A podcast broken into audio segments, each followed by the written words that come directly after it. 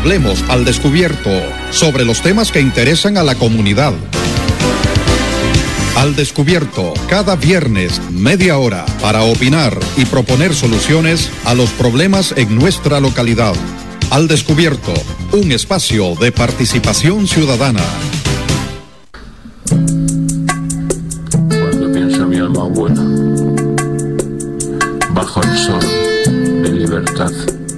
Cuánto gusto estar con ustedes esta mañana, viernes 29 de abril del 2002. Es, y debe ser una costumbre, debería ser parte del hábito de toda la gente dar gracias a Dios por la oportunidad que brinda siempre de estar, eh, de estar vivos primero, de despertar, de, encontrarse, de forma directa o a través de las redes sociales, porque al final uno está donde la gente siente cariño. Uno está ahí. Eh, no importa si la persona está en, en Japón, pero eh, si se le siente cariño, está siempre con uno. Igual sucede con nuestros seres queridos que ya han pasado la presencia del Señor, siempre viven con nosotros, siempre, indudablemente. No, no se alejan, no se van, forman parte de nuestras vidas a través de los recuerdos de lo vivido.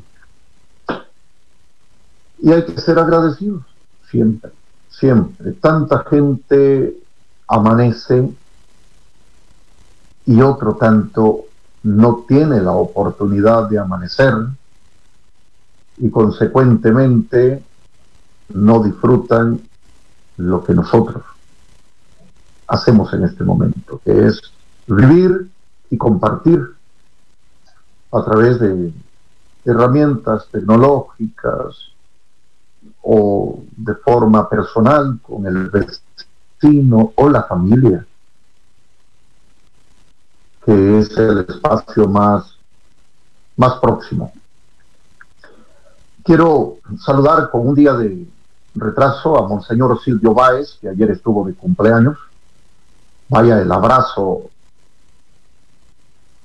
personal y de la familia y también de mucha gente de Camuapa que le tiene altísimo cariño a Monseñor Silvio José Báez. Ayer también habría estado de cumpleaños mi mamá, la maestra Esperancita Sequeira Fernández, nacida el 28 de abril de 1931 habría cumplido 91 años. Qué bendición para quienes tienen a sus madres todavía. Aprovechen. No pierdan el tiempo. Díganle todos los días cuánto le quieren, cuánto le aman. Consiéntanlas. No saben mañana si podrán estar nuevamente con ellas. Entonces hay que aprovechar el tiempo de la mejor manera.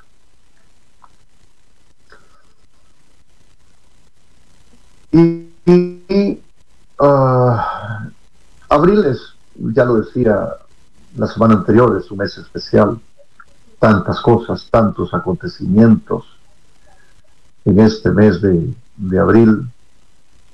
Eh, estamos cerrando prácticamente el mes de aniversario de la radio, pero vamos a seguir haciendo radio con ustedes, de la mano de ustedes y por el favor de ustedes.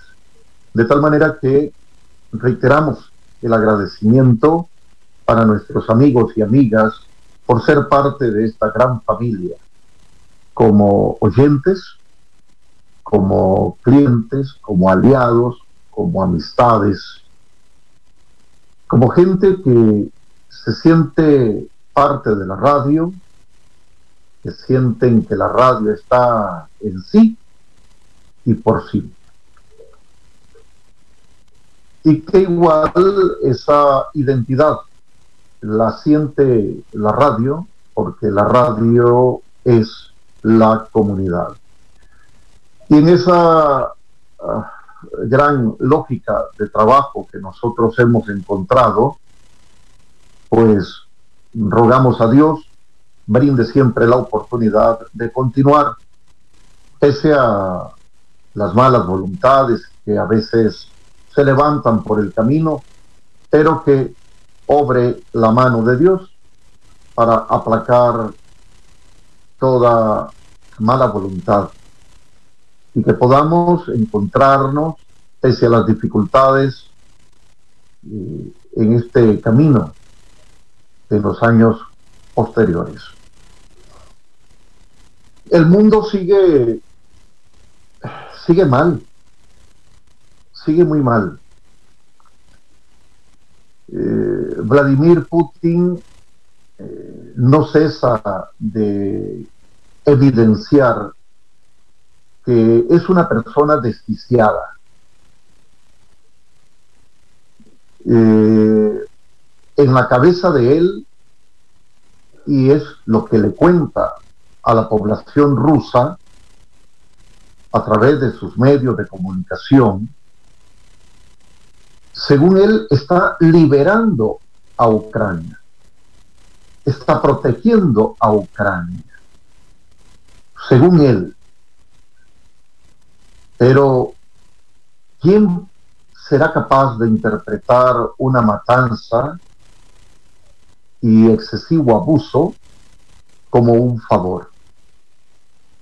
Es decir, Vladimir Putin espera que después de invadir un territorio que no le pertenece, de pretender robarse parte de ese territorio, de dispararle a los nacionales de ese territorio, de destruir los hogares, las ciudades de ese territorio, de agredir, espera que todavía le agradezcan, ese tipo está loco, desquiciado totalmente. Y para quienes eh, no suelen informarse adecuadamente, se los puedo resumir de esta manera. Vladimir Putin está invadiendo y agrediendo a Ucrania desde el 24 de febrero, sin tener una provocación. Porque que Ucrania quiera ser parte de la Unión Europea no, no constituye provocación alguna Incluso que Ucrania pretenda ser parte de la OTAN tampoco representa una provocación, porque Ucrania es un pueblo soberano. Y para quienes se gastan los labios hablando de soberanía, entonces chitón tito, así como ellos lo expresan, soberanía es soberanía y Ucrania no está haciendo más que defenderse. Pero entonces, con las respuestas de Ucrania, ah, vean ustedes la reacción de Vladimir Putin. Se enoja Vladimir Putin que Ucrania se defiende, es decir, tras que le da garrote, le dice, si te defendes, te doy más duro. Espérate, ¿qué es esa locura?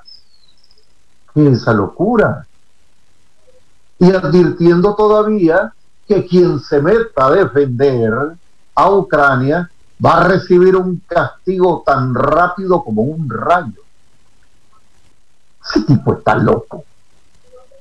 Pero más locos están aquellos que le aplauden o incluso aquellos que no le condenan, porque es condenable lo que hace Vladimir Putin sobre el pueblo ucraniano.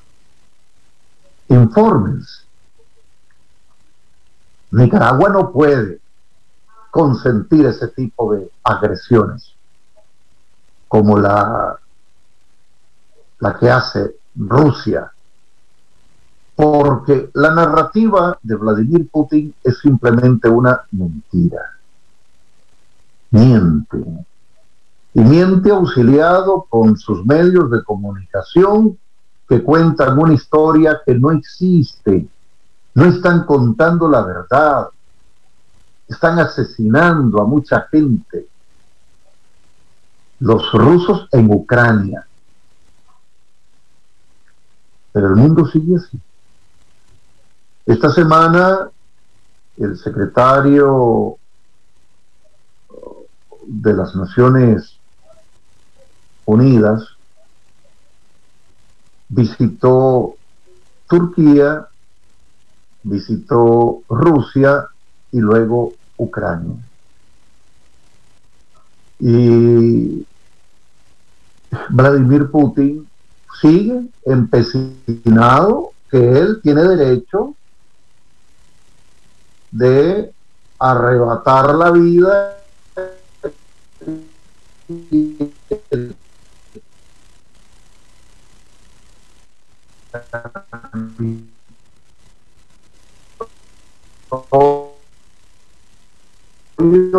a los pueblos vecinos.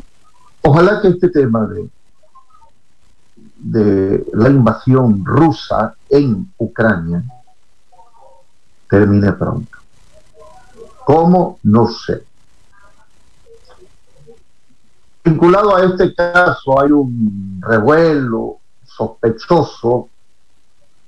Eh, hay unos magnates rusos que se están muriendo de forma sospechosa. Van seis magnates que eh, mueren en forma sospechosa y ahí andan seguramente corriendo otros magnates para cubrirse, esconderse, protegerse de cuál mano.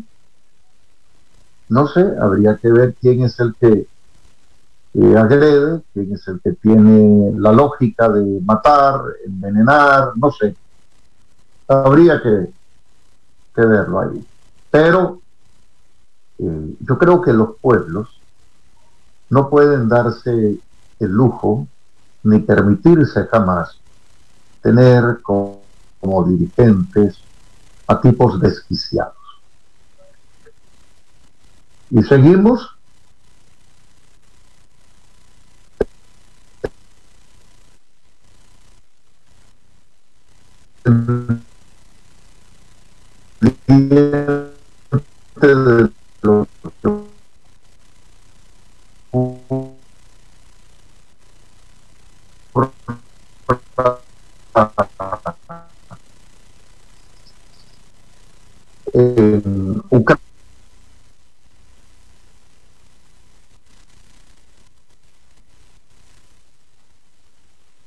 mecanismos para defenderse del ataque ruso, que distinto, es distinto.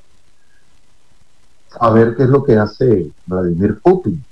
Lo que tanto apena es tanta gente muriendo sin sentido, solo por el capricho y el espíritu de ratero que tiene Vladimir Putin eh, tomando lo que no le pertenece, ni el territorio, ni las vidas, ni la infraestructura de un pueblo vecino. Ojalá el pueblo ruso pueda sacudirse a esa lacra en la, en la mayor brevedad posible.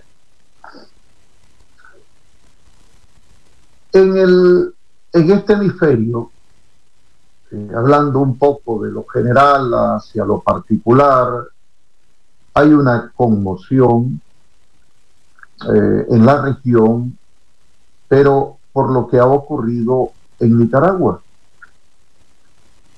Esta semana igual Nicaragua ha expulsado a la a las personas que trabajaban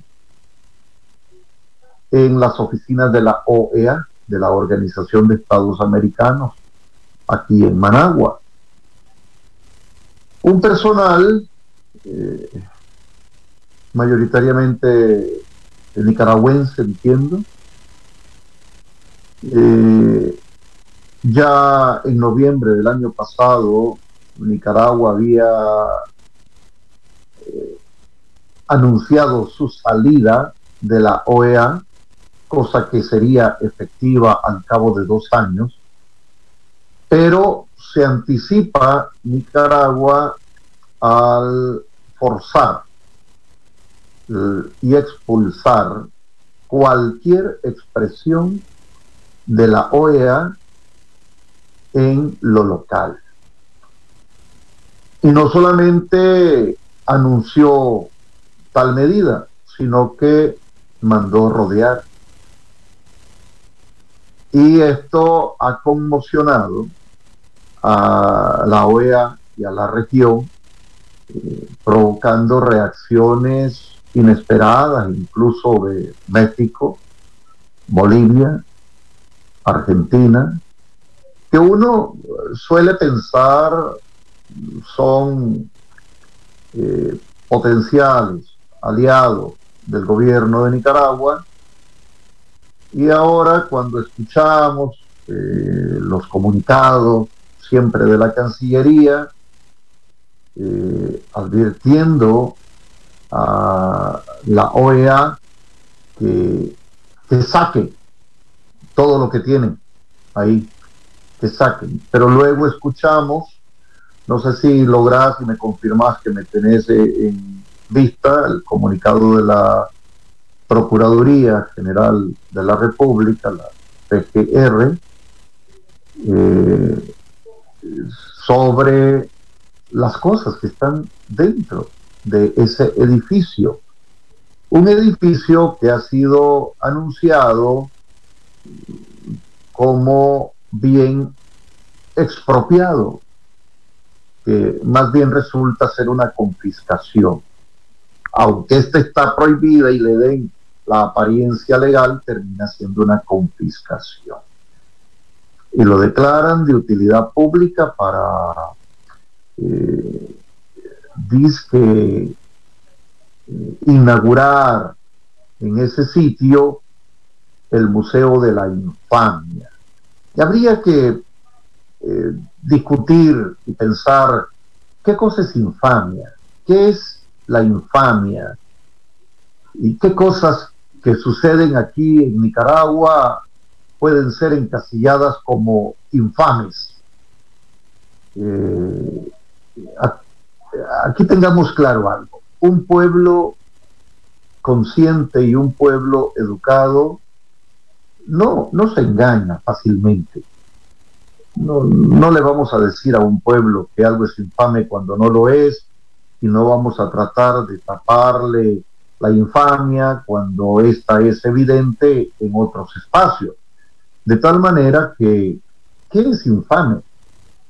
Entonces, eh, pretendido ese museo de la infamia a cargo del Instituto de Cultura, que a mí me parece que el Instituto de Cultura debería estar más enfocado en otras cosas. Por ejemplo, más allá de regalar un cuadro de Rubén Darío para que fuera puesto en el salón eh, del Consejo Municipal, bautizado con el nombre del príncipe de las letras castellanas, debería estar contándonos la historia, el Instituto de Cultura, sobre eh, cuándo se va a hacer la famosa Casa de la Cultura en Camuapa, tema que sirvió de eh, banderita electoral en varias oportunidades y que algunas personas de nuestra comunidad andaban afanosamente eh, poniendo en pedestales a las autoridades del Instituto de Cultura, eh, porque iban a hacer una casa de la cultura donde pudieran alcanzar todas las artes, una casa con un diseño de hacienda vieja, de corredores y no sé cuántas historias más se tiraron. Gracias deberían tener también estas personas para, para pegar el brinco y decirle al Instituto de Cultura, vea señor, en lugar de estar eh, fantaseando, eh, venga, y, termine aquí con la infamia de haberle mentido al pueblo, porque a Camuapa se le ha mentido muchas veces. A Camuapa las autoridades nacionales le han mentido tantas veces. Los políticos le han mentido tantas veces. Y eso constituye una infamia.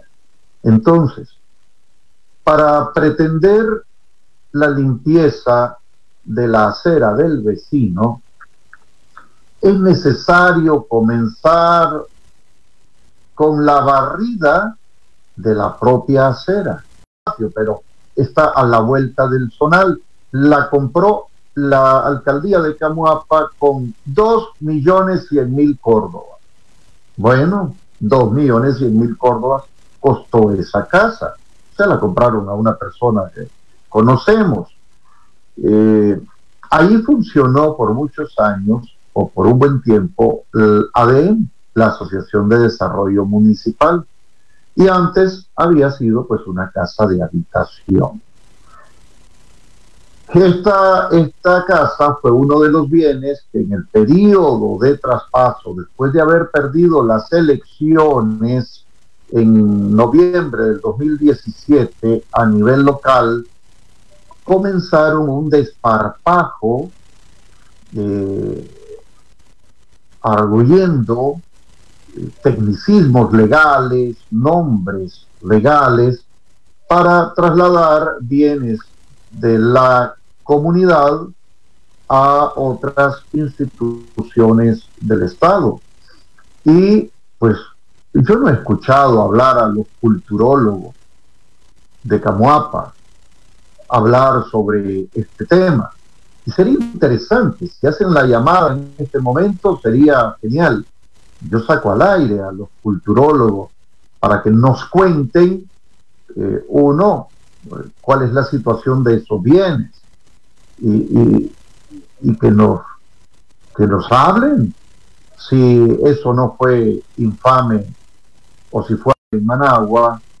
Se le ha dicho al secretario de la Organización de Estados Americanos, señor Luis Almagro, otrora gran amigo y brother de muchos revolucionarios aquí en Nicaragua y que otrora simpatizara también mucho y se hiciera de la vista gorda con muchas cosas que sucedían en Nicaragua eh, por afinidad, eh, ahora le han dicho cachivache.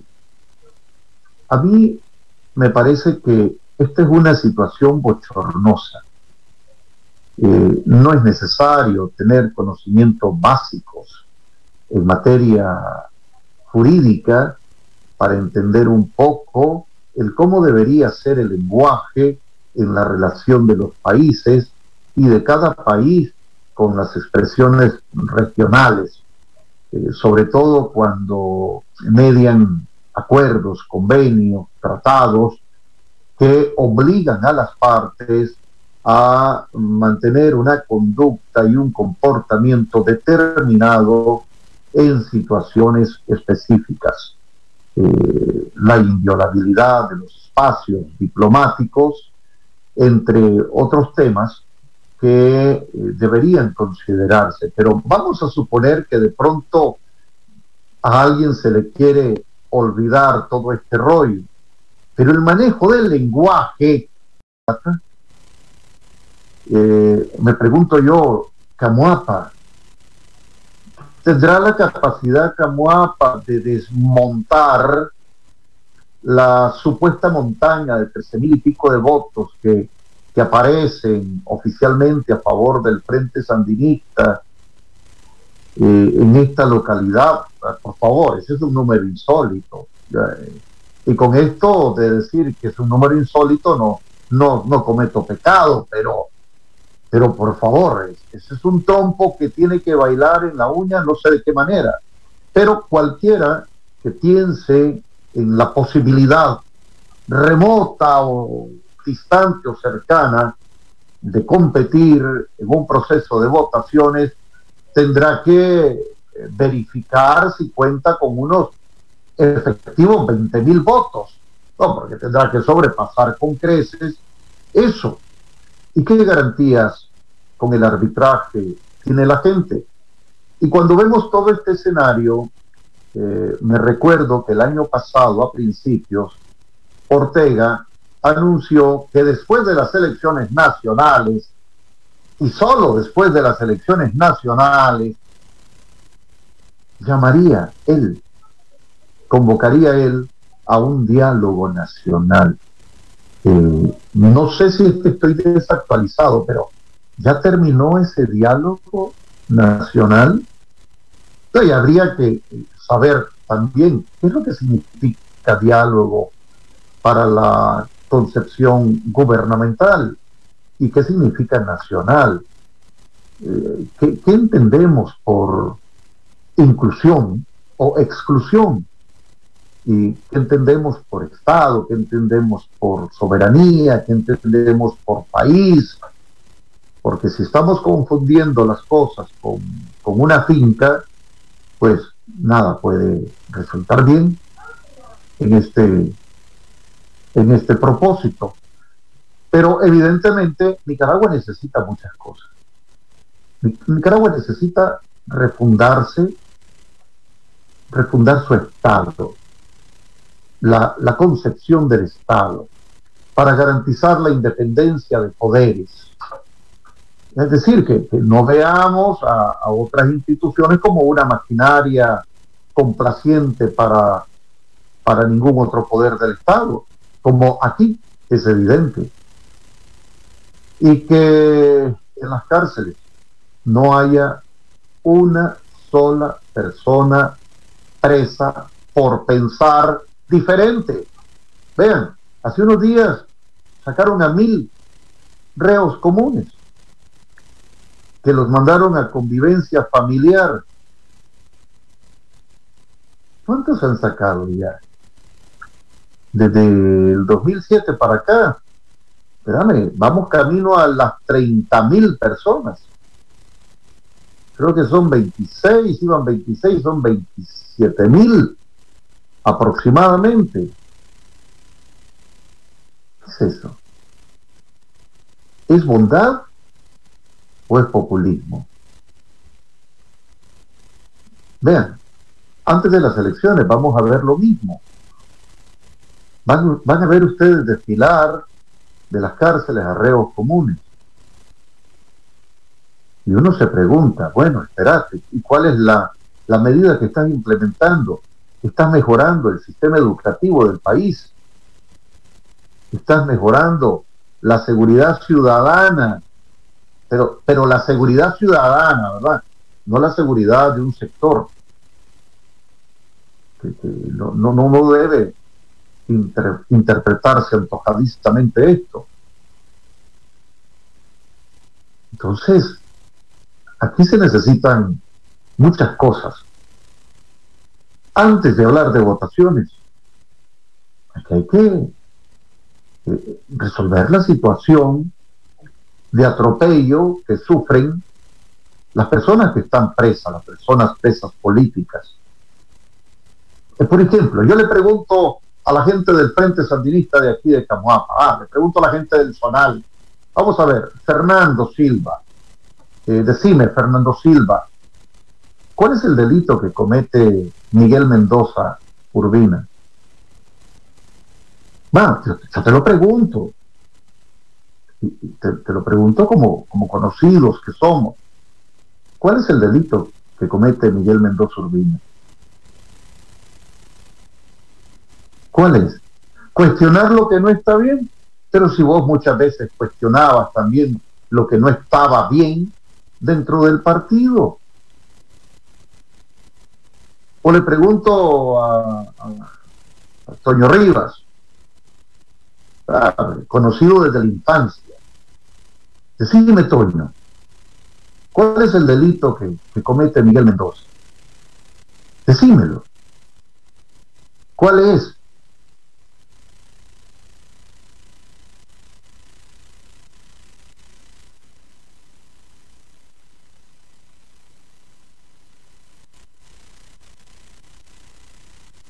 Solamente cuestionar a tu partido situaciones inusuales que pueden ser calificadas.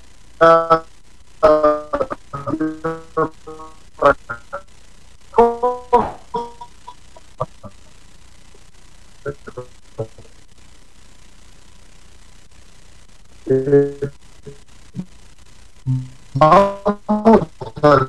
decirlo así situaciones eh, por encima de lo que ustedes en el Frente Sandinista cuestionan a su mismo Frente Sandinista que le mereciera a Miguel la cárcel, va camino al año. El 21 de junio cumplirá un año de estar indebidamente preso. Y yo quisiera escuchar las voces de ustedes y de otros eh, sandinistas que, a lo largo de años se acercaban a mí eh, eh, para, para, conversar, para, para exponer ese tipo de situaciones y uno, uno con respeto y educación escuchaba atentamente. Y cuando ustedes requerían también de de establecer esta discusión para la opinión pública a través de, la radio y de los espacios, allí estaban los espacios abiertos, como lo estaban para, para cuestionar igualmente al Partido Liberal en todas las, las cosas que mal pudo haber hecho y las que pueda hacer también las vamos a cuestionar. Pero les hago la pregunta a ustedes dos por sensatez. Díganme ustedes, Fernando Silva, eh, Toño, Rivas, a ver, otros, otros, el, el tocayo Juancho, e, entre otros, díganme ustedes, ¿no es acaso una infamia tener preso a Miguel Mendoza por menos, por menos de lo que otros dentro del partido han hecho como cuestionamiento hacia el gobierno mismo. Entonces, Aquí hay cosas que mejorar antes de llamar a un proceso de votaciones por un asunto de legalidad, moralidad y humanismo. Y humanismo. Y hago este planteamiento porque ya se escuchan las voces Ah, las calles se escuchan, los postes oyen, las aceras toman nota, las cunetas ven, las calles sienten, sienten. Ya no, no, es como cuando aquel ingeniero civil dijo que para qué quería yo eh, saber si las calles estaban uniformes y ni las podía ver es una payasada total y absoluta, pues. No la veo, la siento. Qué peor.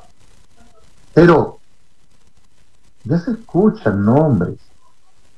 Y ya se oye que de un sector eh, eh, muy, eh, qué sé yo, de pronto aproximado a situaciones religiosas, están barajando que si fulano o la fulana que, podría ser, o eh, este, del sector productivo, mira, aquel otro fulano podría eh, ser muy útil, o aquella otra señora que, que ha querido ser en algún momento y que ha sido candidata, eh, pero tal vez. Y es que podría alguien de pronto estar barajando, hombre, con esa montaña, con ese meteorito de votos que cayeron del espacio infinito, eh, en noviembre pasado, de pronto algunas personas podrían estar viendo que sí o sí podrían quedar. Es decir, con, esa cantidad de votos, si alguien pretende mantenerlos o, o, forzar que se mantengan, y de pronto se podría, podrían caer otros meteoritos del cielo, ¿no? Y qué sé yo, le sumaron más. Eh, podrían estar apostando a que sí o sí quedan. Entonces, ya deben estar muchos ojos cuadrados en este sentido. Mientras, eh, en las otras aceras, también están preocupados en lo mismo. El PLC no está preocupado por la liberación de los presos políticos. Porque si el PLC estuviera preocupado por esa situación, ya se habría planteado pese a exponer su personería jurídica. ¿Qué, ¿Qué vale más? ¿Qué vale más? ¿La libertad de estas personas inocentes o la participación en un proceso de votaciones anómalo? Y es anómalo porque no cuenta con condiciones. Pero esto es al final un asunto de conciencia también. Y habrá gente que piensa, ah, es que en Camuapa puede hacerse la diferencia. El 2017 fue el 2017. El 2017 no puede ser necesariamente igual que el 2022. Es otra realidad. Es otra realidad. Es otra realidad. De tal manera que la clase política tiene enormes desafíos para replantearse lo que está haciendo, porque está haciendo muchas cosas malas y muy mal. Y está reafirmando la aversión de mucha gente hacia la clase política. Pero claro, dentro de los cálculos, si tenés un grupo disciplinado que te va a garantizar su presencia, entonces que se siga desarticulando el resto, por favor, más bien te va a causar gracia. Entonces, hay que entender la lógica de todos los años. Pero eh, hay que eh, pensarlo con sensatez. Y también dentro de cada partido político hay que replantearse el tema de las condiciones. A ver, eh, ¿te gustaría competir en una carrera de 100 metros y, tu manager te, te, pone con todas las condiciones, pero tu manager amarra a los otros competidores o prohíbe que alguien más sea competidor. ¿No te daría vergüenza asumir el desafío de esa carrera? ¿No te daría pena que te estén viendo la gente al borde de la pista de 100 metros, viéndote correr con todas las condiciones como un payaso, sin competencia, porque entonces no es carrera, no lo es. Y solamente se necesita sentido común para entender esto. No se necesita ni siquiera ir a la escuela, solo sentido común. Decía mi madre, tener al menos dos dedos de frente. Y yo no lo entendía muy bien. Era dos dedos aquí, es decir, un espacio entre los pelos de la ceja y los, los pelos del cabello. Porque cuando no hay espacio, es decir, cuando va pelo desde la ceja, al menos los, los aludidos, el micrófono está disponible y el programa también para que, qué sé yo, tal vez hacemos una conversación amena entre tazas de café con Fernando, con Toño, con el tocayo Juancho, pero incluyamos a la familia de Miguel también. Tal vez se sienta Ramón con nosotros y hablamos. Tal vez incorporamos la visión de Arturo Matfield, tal vez incorporamos la, la visión de otra gente. Gente que pueda estar activa en el gobierno, gente que no. Sería una conversación, una conversación sabrosa para hablar en el marco del respeto, para hablar y podamos definir lo que es infame y lo que no. Y si podemos hacernos de la vista gorda de tantas infamias y avanzar como si nada hacia un proceso, hacia un proceso de votaciones, que debería ser un proceso electoral, debería ser. Nicaragua va por mal camino. Hace varios meses yo hablé aquí de la configuración de una cubanización. Mucho se está cubanizando. Estrategias torcidas que son fallidas, que lo único que han garantizado es que el grupo de poder siga administrando los recursos y aprovechándose de los recursos a causa del empobrecimiento de todo un pueblo. Vean Venezuela, Veamos cómo han quedado los países por donde han pasado los supuestos gobiernos progresistas. Destruidos. Física y socialmente destruidos. Argentina no es la misma.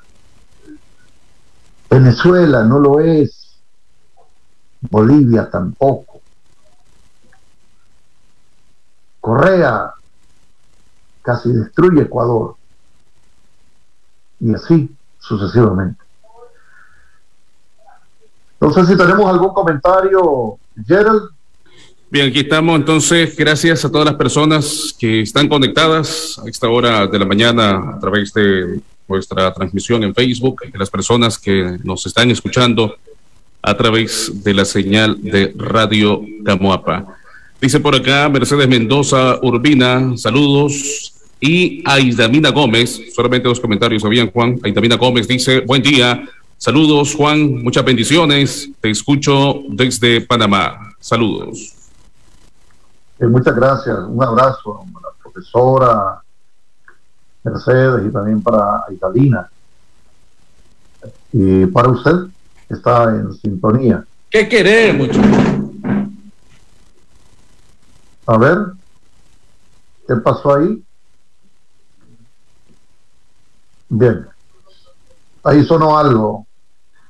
Eh, hay un tema musical que quiero pedirte eh, para que despidamos el programa en saludo a Monseñor Silvio Báez, la canción El Obispo. un tema eh, lleno de, mucho cariño. Y tal vez no sé si lo podés buscar el, el video. Entonces, mientras hago la despedida, me confirmas con un sello cuando estés listo. Eh, para finalizar, en Camuapa y en Nicaragua, asimismo en el mundo, las cosas pueden funcionar de otra manera. Hacer bien las cosas es fácil. Solo se necesita buena voluntad. Construir una comunidad, aportar a la construcción de esa comunidad, es una obligación también para cada persona sobre todo cuando eh, en comunidades tan pequeñas como Camuapa hay un sentido especial de la solidaridad, no como la comprenden los partidos políticos, ni como se promueven las narrativas de discursos, sino como en la práctica se ha logrado demostrar. Y cuando Camuapa emprende tareas con madurez, lo hace sin estar descalificando a nadie, lo hace sin exclusiones, lo hace de forma amistosa y lo hace a pesar de, a pesar de, es decir, ayuda a alguien a pesar de que esa persona pudo haberle hecho la guatusa, a pesar de que esa persona le cerruchar el piso, a pesar de que esa persona pudo haber hecho o dicho cosas en su contra. Pero Camuapa tiene esa particularidad. Hay una bondad flotando siempre en el ambiente y un espíritu de servicio inigualable. Y quienes han pasado por Camuapa lo saben. Probablemente por eso es que muchos se aprovechan de Camuapa y de pronto gente que no es de Camuapa termina eh, mandando, queriendo mandar o aprovechándose de los espacios en Camuapa, de ese espacio que se deja vacío.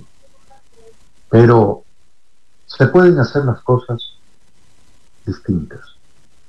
Claro que se pueden hacer. Se puede aportar. Y la radio, eso es lo que pretende. La radio pretende aportar, contribuir, construir, proponer soluciones. Hay tantas cosas y habremos de, hablar la próxima semana, la semana de, del medio ambiente, eh, además de la semana de la niñez, porque eh, hemos abordado desde el área de prensa en esta semana el tema ambiental eh, los cauces llenos de basura, suciedades, esa chingastosa que no debería ser chingastosa. Ah, vamos, ¿cuánto se invierte anualmente en la limpieza de los cauces? Multiplíquenlo por, el, por los cinco años de administración local. Es un presupuesto que, que puede ser significativo para otros proyectos de mejor provecho. Y, no estoy diciendo que no sea importante limpiar los cauces, si lo es, pero qué bueno sería que los cauces se mantuvieran limpios, que no se ensuciaran, es decir, y no habría entonces la necesidad de invertir esa plata en su limpieza, sino que esa plata podría destinarse a otras obras de progreso o a obras de progreso ahora que tanta falta hacen los pesos y centavos. Díganme si ustedes no estarán de acuerdo conmigo. Claro, hay que estar de acuerdo. Es que es el deber ser. Es el deber ser. ¿O cuántos metros lineales de muro perimetral del estadio municipal se pueden hacer con ese fondo en cinco años? Mucho. Eh, ¿Cuántas bancas se pueden componer? ¿Cuántos metros lineales de andenes se pueden construir? ¿O será que se pueden construir algunas viviendas muy básicas? Claro que se puede. Claro que se puede. Y aunque estoy seguro que previo a las votaciones aquí van a surgir otro montón de temas, van a surgir otro montón de temas. Y se va a volver a retomar el tema del instituto, se va a retomar nuevamente seguro que la Casa de la Cultura, que el programa habitacional eh, que lleva un nombre de alguien, no sé. Eh, se va a hablar de muchas cosas. Se va a hablar de muchas cosas. Pero antes que le hablen de esas muchas cosas, eh, hay que incluir dentro de esa discusión, dentro de esa conversación a las personas que actualmente se encuentran privadas de libertad, tan solo por pensar diferente. ¿Acaso no tienen derecho ustedes, eh, los que conmigo hablaban eh, sobre lo que no funcionaba bien en su partido político, ¿acaso no tienen derecho ustedes de disentir? Claro que tienen. Entonces, si ustedes lo tienen, también lo tienen las demás personas. También. No le quiten el derecho a la gente. Respeten el derecho a la gente. Y hablando de derechos, eh, felicitamos al colectivo de Derechos Humanos Nicaragua Nunca Más, porque hoy están cumpliendo tres años. Tres años de haber sido fundados, tan necesarios son los organismos para la defensa de los derechos humanos, más allá de una Procuraduría de Derechos Humanos que es sorda, ciega y muda. Eh, igual debería refundarse. Eso que tenemos no sirve para nada. Eh, y lamentablemente lo que vemos es que se cancela, eh, se ha cancelado recientemente la personería jurídica de otras organizaciones, ya van casi 160 organizaciones, entre ellas la Asociación de Hermanamiento Municipal. Solidaridad reiterada con con la gente, siempre. Pero disposición de trabajo junto a la gente, siempre. Y de forma abierta para todos y todas. ¿Estamos listos, Gerald? Sí, ya está lista. Perfecto, te agradezco mucho, gracias a ustedes por escucharme, gracias por acompañarme a través de las redes sociales, seguimos en contacto como decía la maestra Esperancita, pasen ustedes buenas horas y quedemos con este eh, video de la canción del Monseñor Silvio Báez.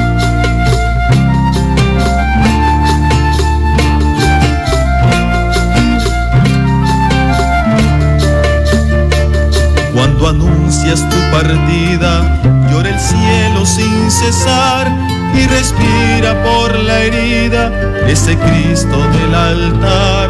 En las hostias consumida va su esencia sin igual de ese Dios que dio la vida por la infiel humanidad. Tu partida también duele, respirar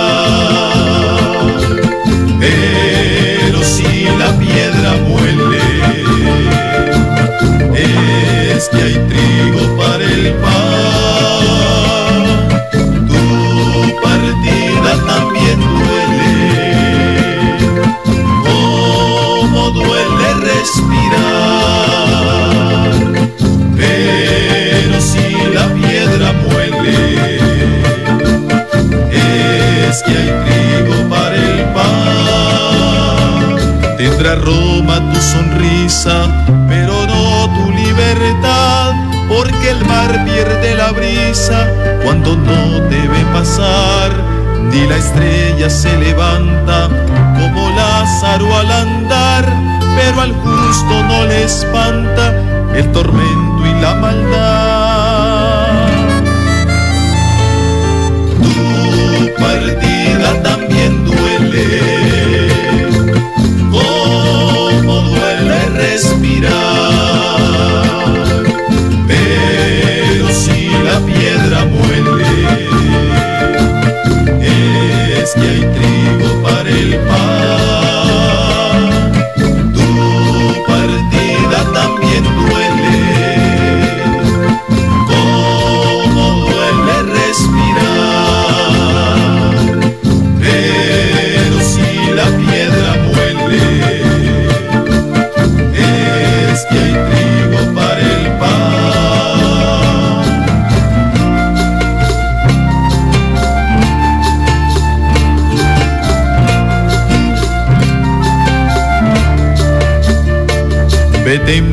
que el pueblo aguanta mientras reza por su paz y en silencio salmos canta frente al trono celestial. Nunca olvides tu promesa de volver a navegar, pues servida está la mesa que nos da la libertad. Tu partida también duele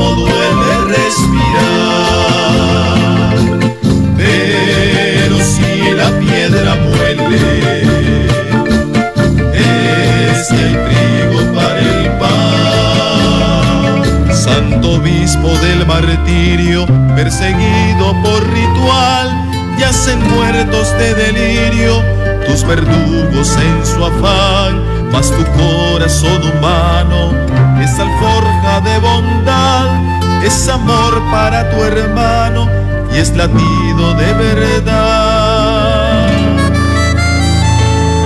Tu partida también duele respirar.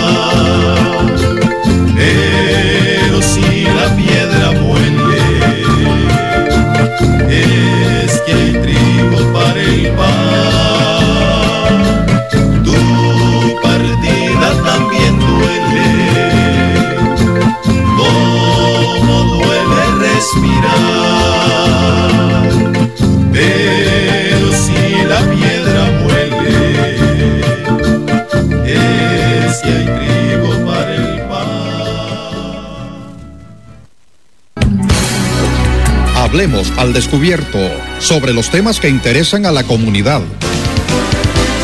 Al descubierto, cada viernes, media hora, para opinar y proponer soluciones a los problemas en nuestra localidad. Al descubierto, un espacio de participación ciudadana.